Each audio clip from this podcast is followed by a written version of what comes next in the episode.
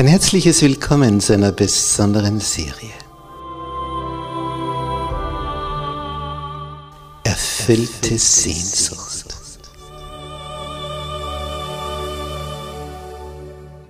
Die Welt der Bibel.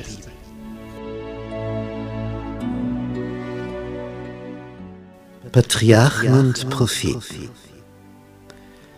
Wie alles begann. Willst du wissen, was Gott dazu sagt, wie alles begann?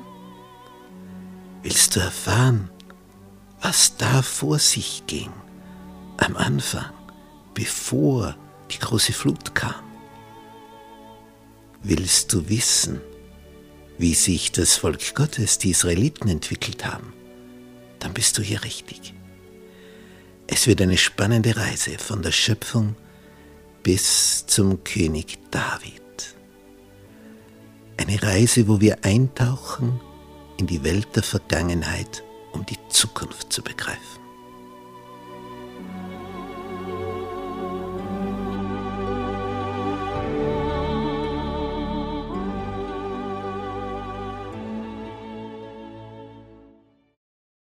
Gnade sei mit euch und Friede von Gott unserem Vater und dem Herrn Jesus Christus. Wir betrachten in Serie das Leben des Mose, des Dieners Gottes, des Propheten Gottes, des Mannes Gottes. Und für diese Serie begrüße ich auch herzlich die Zuseher im Internet. Heute unsere Thematik, die Reise um Edom. Die Israeliten waren nun 40 Jahre durch die Wüste gezogen. Es näherte sich die Zeit, wo alle die gestorben waren, die damals, 38 Jahre zuvor, als die Kundschafter, die zwölf zurückgekommen waren, weinten und klagten und sagten, wir können da nicht hinein und es ist unmöglich. Und damals hatte Gott gelobt, alle, die da mündig waren, 20 Jahre und darüber, die dürfen auch nicht hinein und werden in der Wüste sterben. Nun nähern sie sich dem Ende dieser Zeit, die 40 Jahre sind nun vorüber und die Israeliten lagern sich in Kadesh. Das ist genau der Ort, wo 40 Jahre zuvor eben diese zwölf Kundschafter aufgebrochen sind. Jetzt sind sie wieder da. Sie sind an der Grenze. Und in 4. Mose 20 Vers 2 lesen wir, und die Gemeinde hatte kein Wasser. Und sie versammelten sich gegen Mose und Aaron. Wir haben das letzte Mal besprochen, was dann geschehen ist. Die Gemeinde murrte. Sie klagten, wir haben kein Wasser, wir haben kein Wasser. Mose und Aaron, sie schrien zu Gott und der Herr offenbarte ihnen, redet mit dem Felsen, dass er euch Wasser gebe. Mose war schon so verdrossen von all dem, dass das Volk immer wieder murrte, dass er den Felsen zweimal schlug mit seinem Stab. Und damit wurde dieses schöne Gleichnisbild zerstört, denn der Felsen war Christus, der sollte nur einmal geschlagen werden. Und das war zu Beginn der Wüstenwanderung, wo der Felsen geschlagen wurde und Wasser gab. Obwohl nun Mose zweimal schlug, statt zu reden, gab der Felsen dennoch Wasser, aber es wurde ihm verboten, ihm und seinem Bruder die Israeliten hineinzuführen in dieses Land, wo Milch und Honig fließt. Weil hier Mose unbeherrscht gewesen war. Die Geschichte hat noch einen weiteren Aspekt. Unmittelbar zuvor war ihnen also das Wasser ausgegangen.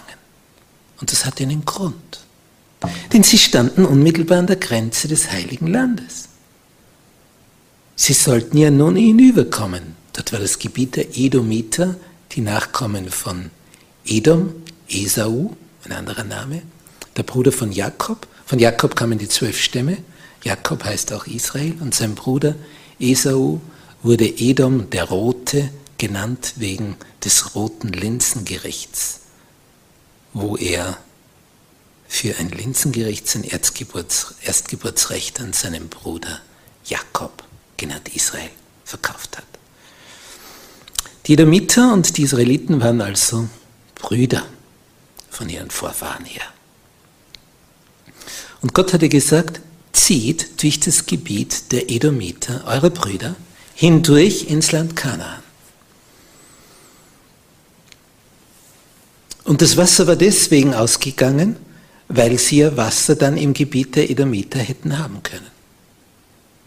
Stattdessen jammerten sie, wir haben kein Wasser. Gott sagt, geht vorwärts durchs Land der Edomiter. Wir haben kein Wasser. Sie jammern, sie rufen, sie schreien. Dann kommt diese ganze Aktion, wo Mose den Felsen zweimal schlägt, statt mit ihm zu reden. Und da vergeht Zeit. Die ganze Aktion führt dazu, dass erst nach einer Weile eine Botschaft an die Edomiter gesandt wird. Und wir lesen das im 4. Mosebuch Kapitel 20 und dort ab Vers 14. Und Moses sandte Botschaft aus Kadesh zu dem König der Edomiter. So lässt dir dein Bruder Israel sagen. Doppelpunkt. Du kennst all die Mühsal, die uns betroffen hat, dass unsere Väter nach Ägypten hinabgezogen sind und wir lange Zeit in Ägypten gewohnt haben und dass die Ägypter uns und unsere Väter schlecht behandelt haben. Und wir schrien zu dem Herrn, der hat unsere Stimme gehört und einen Engel gesandt und uns aus Ägypten geführt. Und siehe, wir sind in Kadesh, einer Stadt an deiner Grenze. Lass uns durch dein Land ziehen. Wir wollen nicht durch Äcker oder Weinberge gehen, Klammer auf, um sich da zu bereichern, auch nicht Wasser aus den Brunnen trinken. Die Landstraße wollen wir ziehen. Weder zur rechten noch zur linken weichen, bis wir durch dein Gebiet hindurchgekommen sind. Wir möchten nur hindurchgehen. Antwort der Edomiter, Vers 18 du sollst nicht hindurchziehen, oder ich werde dir mit dem Schwert entgegentreten. Die Israeliten versuchen es noch einmal freundlich. Vers 19. Wir wollen auf der gebahnten Straße ziehen. Und wenn wir von deinem Wasser trinken, wir und unser Vieh, so wollen wir es dir bezahlen. Wir wollen nichts als nur zu Fuß hindurchziehen. Antwort Edoms, du sollst nicht hindurchziehen.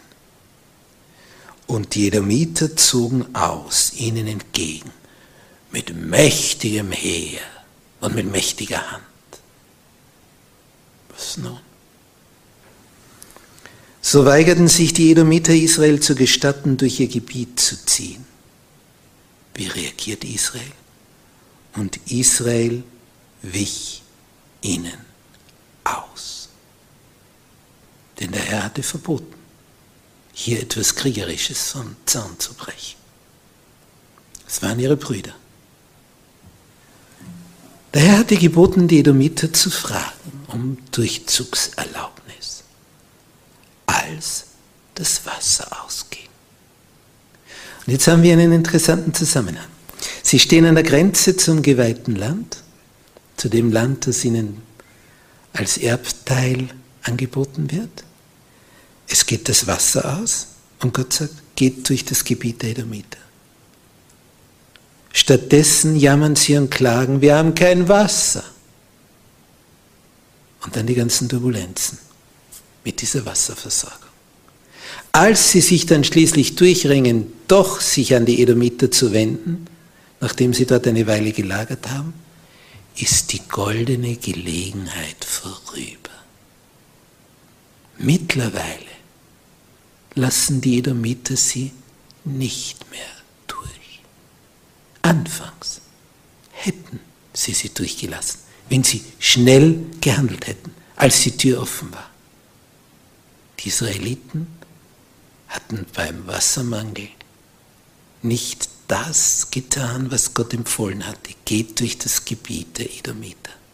Sie jammerten stattdessen und klagten und murrten und wandten sich gegen Mose und Aaron, die dann in ihrer Unbeherrschtheit, die leicht verständlich und nachvollziehbar ist, Dinge taten, die sie nicht hineinbrachten dadurch ins heilige Land.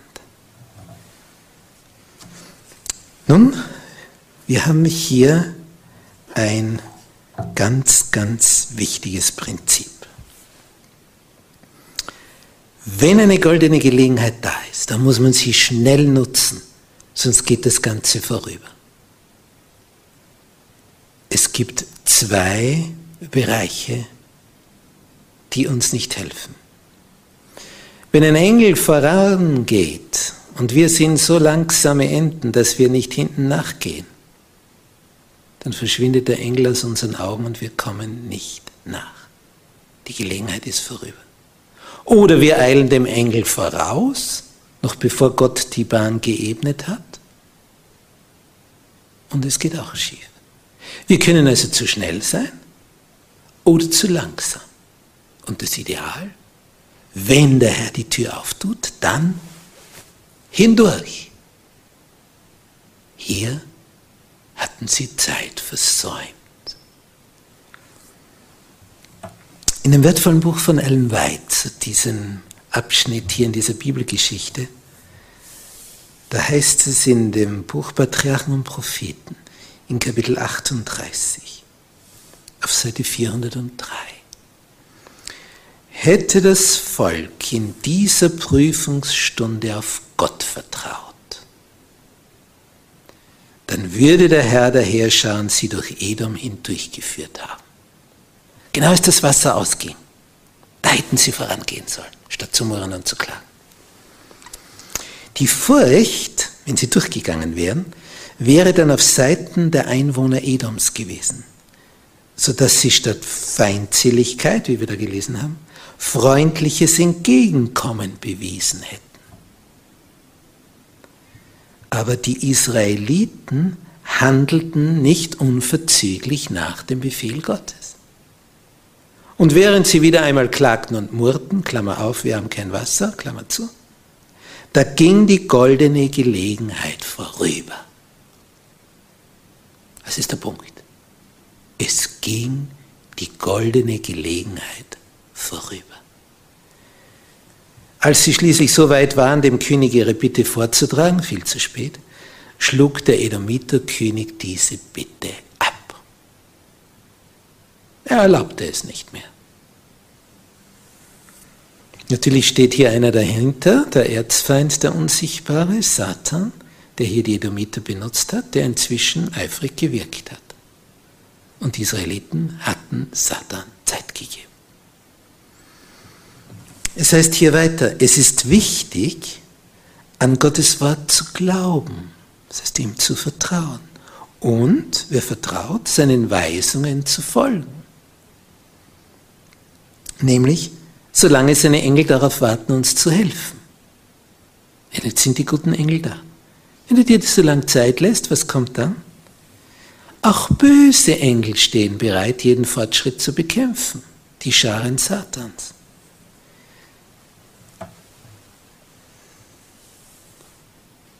Was möchte Satan? Wenn wir zaudern, zagen, unschlüssig sind, dann arbeitet er inzwischen. Was ist Satans Strategie? Er setzt alles daran, Streitsucht zu entfachen. Kennen wir das? In einer Gemeinde der Gläubigen? Wo kommt das her? Unser unsichtbarer Feind setzt alles daran, Streitsucht zu entfachen, Unzufriedenheit zu erregen, Unglauben zu bewirken. Streitsucht Unzufriedenheit, Unglauben, Misstrauen. Warum macht er das? Um die Kinder Gottes der Segnungen zu berauben, die Gott ihnen zugedacht hat. Wie sollen wir nun unterwegs sein? Gottes Diener sollen gewissenhaft sein und kurz entschlossen handeln, wenn der Herr den Weg öffnet. Jedes Zögern, sobald Gott Türen aufgetan hat, gibt Satan Zeit. Wofür? Dem Volk Gottes Niederlagen beizubringen. In den ersten Anweisungen, die der Herr Mose ihren Marsch durch Edom gab, hat er angekündigt, die Edomiter würden sich vor Israel fürchten.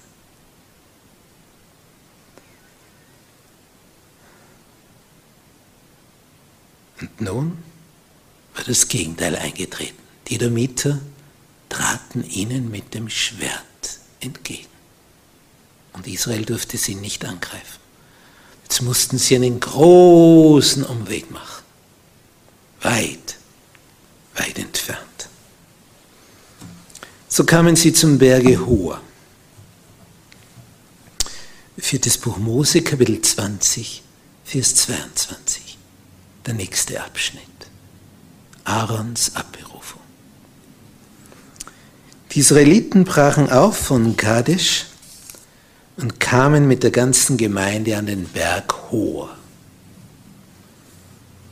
Im Hebräischen heißt Ha Berg. Und der Herr redete mit Mose und Aaron am Berge Hor, an der Grenze des Landes der Edomiter und sprach, Aaron soll versammelt werden zu seinen Vätern. Im Klartext, er wird sterben. Denn er soll nicht in das Land kommen, das ich den Israeliten gegeben habe, weil ihr meinem Munde ungehorsam gewesen seid, dem Haderwasser, wo die Israeliten gemurrt, geklagt, gehadert hatten, dass kein Wasser da war, das dann aus dem Felsen später floss. Vers 25. Nimm aber Aaron und seinen Sohn Eleazar und führe sie auf den Berg Hor und zieh Aaron seine Kleider aus, nämlich die hohenpriesterlichen Gewänder, und zieh sie seinem Sohn Eleazar an.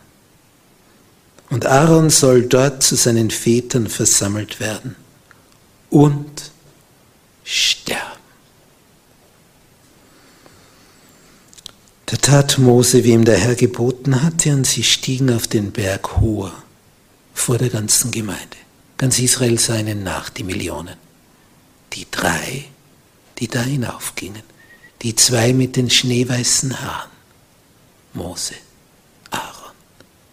Mose 120, Aaron 123 Jahre alt. Und Mose zog Aaron seine Kleider aus und zog sie seinem Sohn Eleazar an, der ein Hohepriester wurde. Und Aaron starb dort oben auf dem Berge.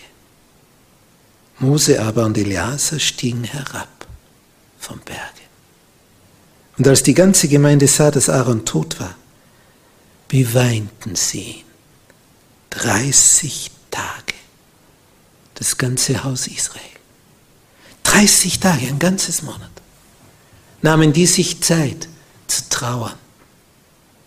Sie haben nun begriffen, wer da gestorben der, der der höchste Priester des Landes gewesen war, den der Herr berufen hatte, der, der das Sprachrohr des Mose in Ägypten gewesen war beim Pharao.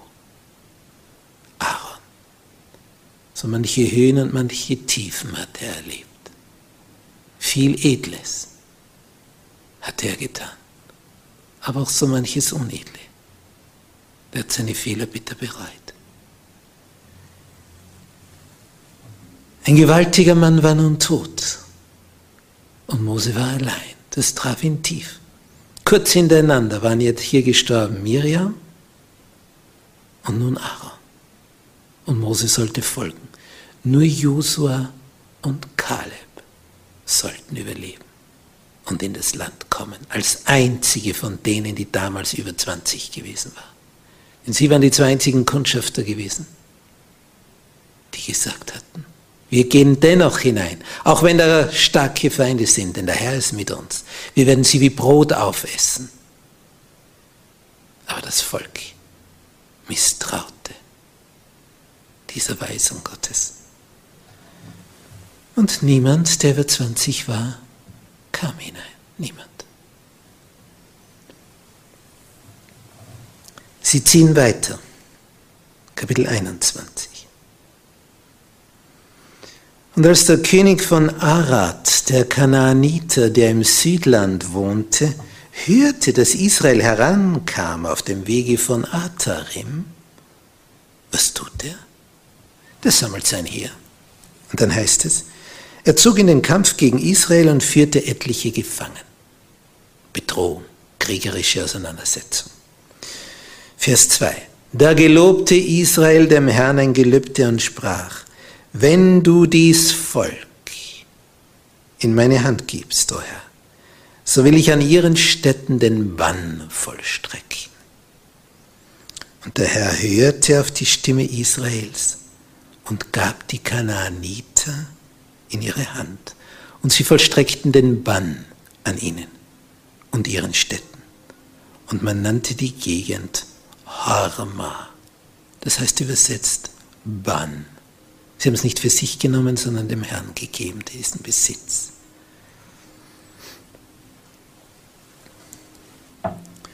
Vers 4. Da brachen sie auf von dem Berge Hohe in Richtung auf das Schilfmeer, um das Land der Edomiter zu umgehen.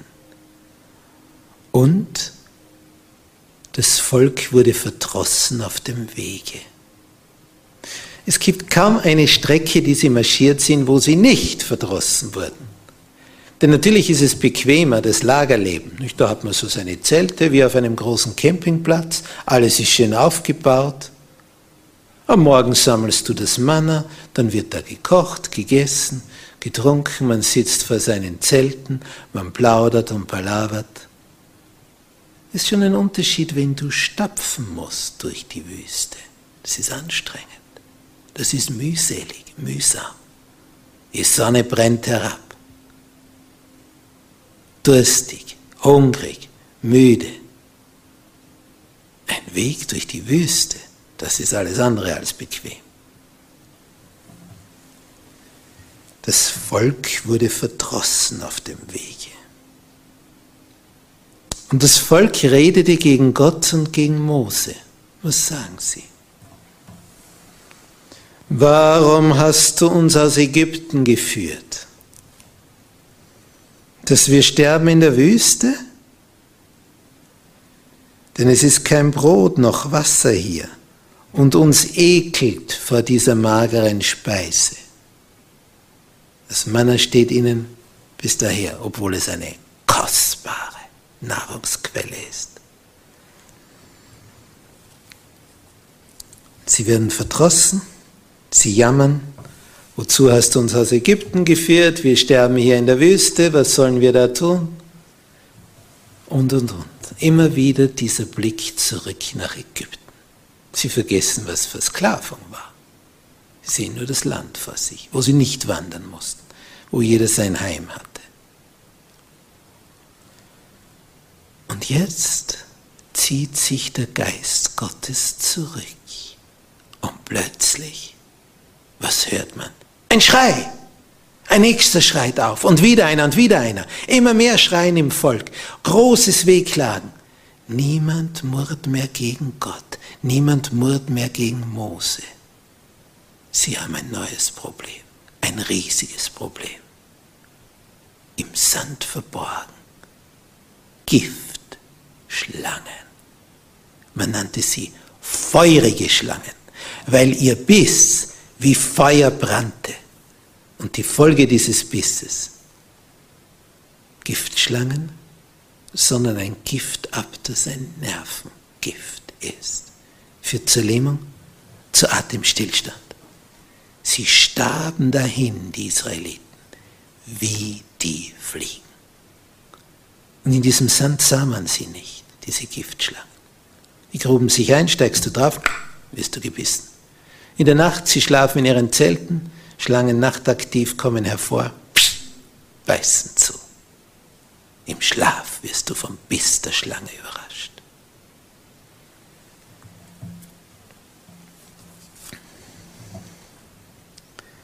Nun, was geschieht jetzt? Vers 7. Da kamen sie zu Mose. Was sagen sie jetzt? Vorher, warum hast du uns aus Ägypten geführt, dass wir hier in der Wüste sterben? Jetzt kommen die Schlangen, jetzt sterben sie wirklich. Aber was sagen sie jetzt nach diesem Schlangenerlebnis? Wir haben gesündigt. Dem Menschen muss es zuerst schlecht gehen, bis er begreift, was er getan hat. Wir haben gesündigt, dass wir gegen den Herrn und gegen dich, Mose, geredet haben. Bitte den Herrn, dass er die Schlangen von uns nehme.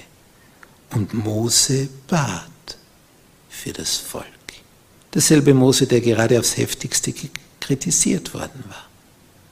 Wenn es dann eng wurde, dann wusste man, wer nach oben die Verbindung hat. Und was sagt der Herr zu Mose? Mache dir eine bronzene Schlange, richte sie an einer Stange hoch auf. Wer gebissen ist und sieht sie an, der soll leben.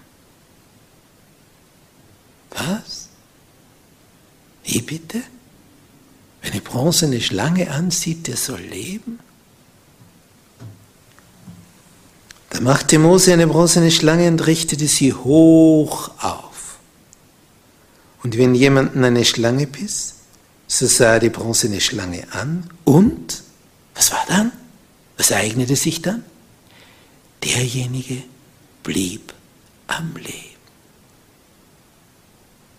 Das ist ja eigenartig. 1500 Jahre später.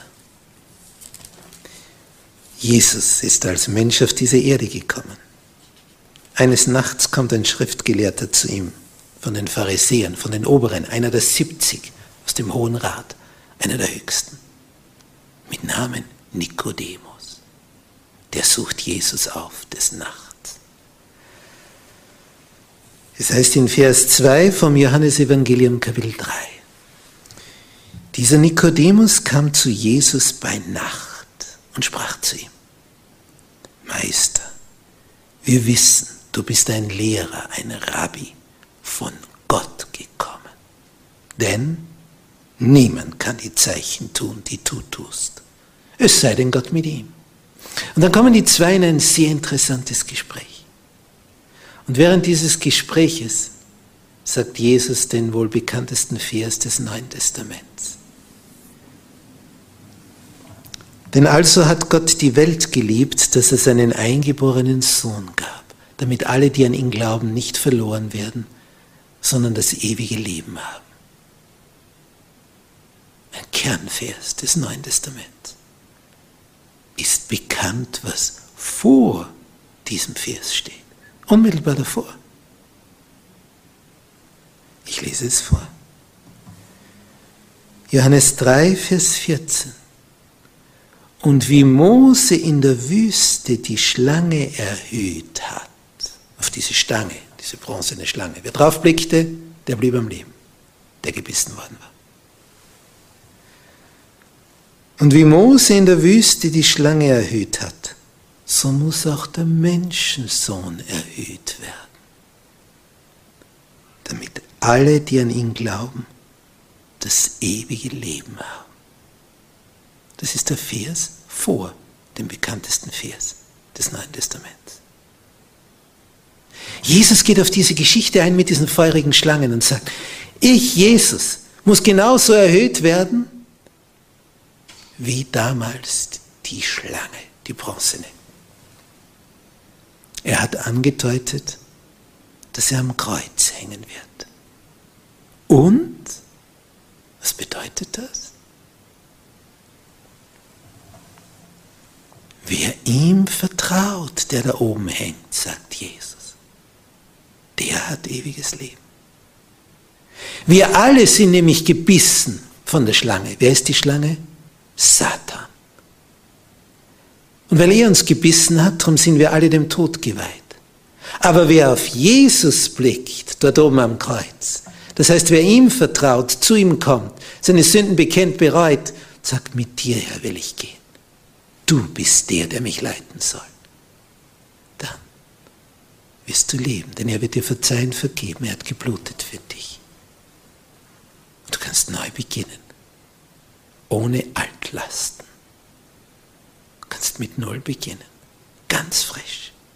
Wie wenn nie was gewesen wäre. Er wischt die Schuld weg. Er hat dafür bezahlt am Kreuz. Das heißt, diese Geschichte hier mit der Schlange, am, der bronzenen Schlange, das wird die Kerngeschichte, auf die Jesus hinweist. Die Schlange wurde erhöht, Christus wird erhöht. Wer auf die Schlange blickte, lebte. Wer auf Christus blickt, der lebt. Wer das voll Vertrauen macht. Oh, was für ein Bild.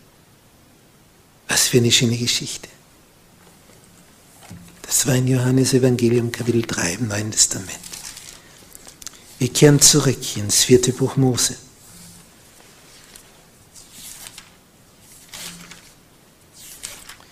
Wir waren hier in Kapitel 21.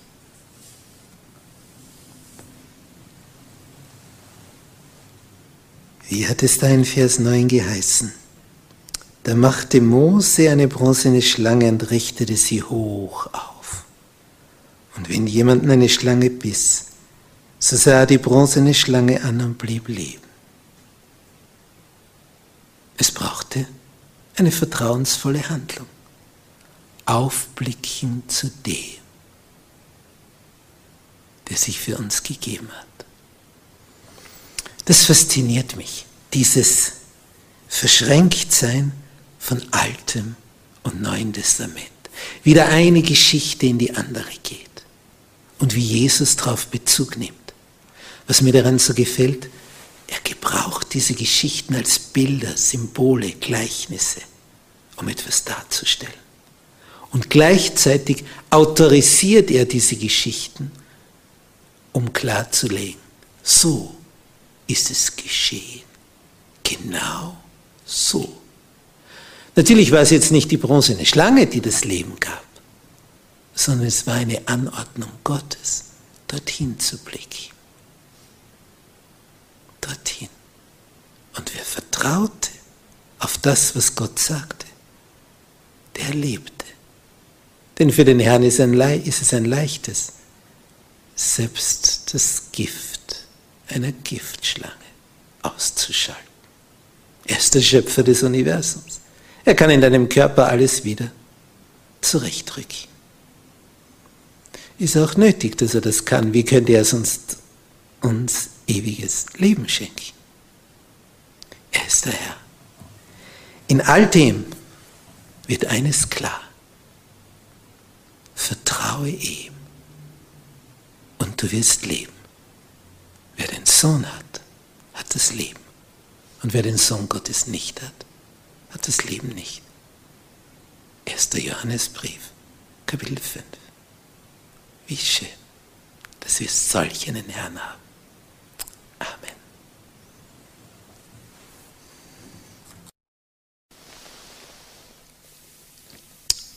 Unser Vater, der du in dem Himmel bist. Danke, dass du diese Geschichten hast aufzeichnen lassen. Und danke, Herr Jesus, dass du sie autorisiert hast, indem du darauf Bezug genommen hast, dass sie bestätigt, das ist die Wahrheit. Durch den Blick auf eine bronzene Schlange wurden Menschen geheilt, weil das Ganze einen Symbolwert hatte. Du hast diese Geschichte aufgegriffen, o Herr, um auf deinen Kreuzestod hinzuweisen. Danke, dass du dich gegeben hast, dass du dich geopfert hast, damit wir leben können.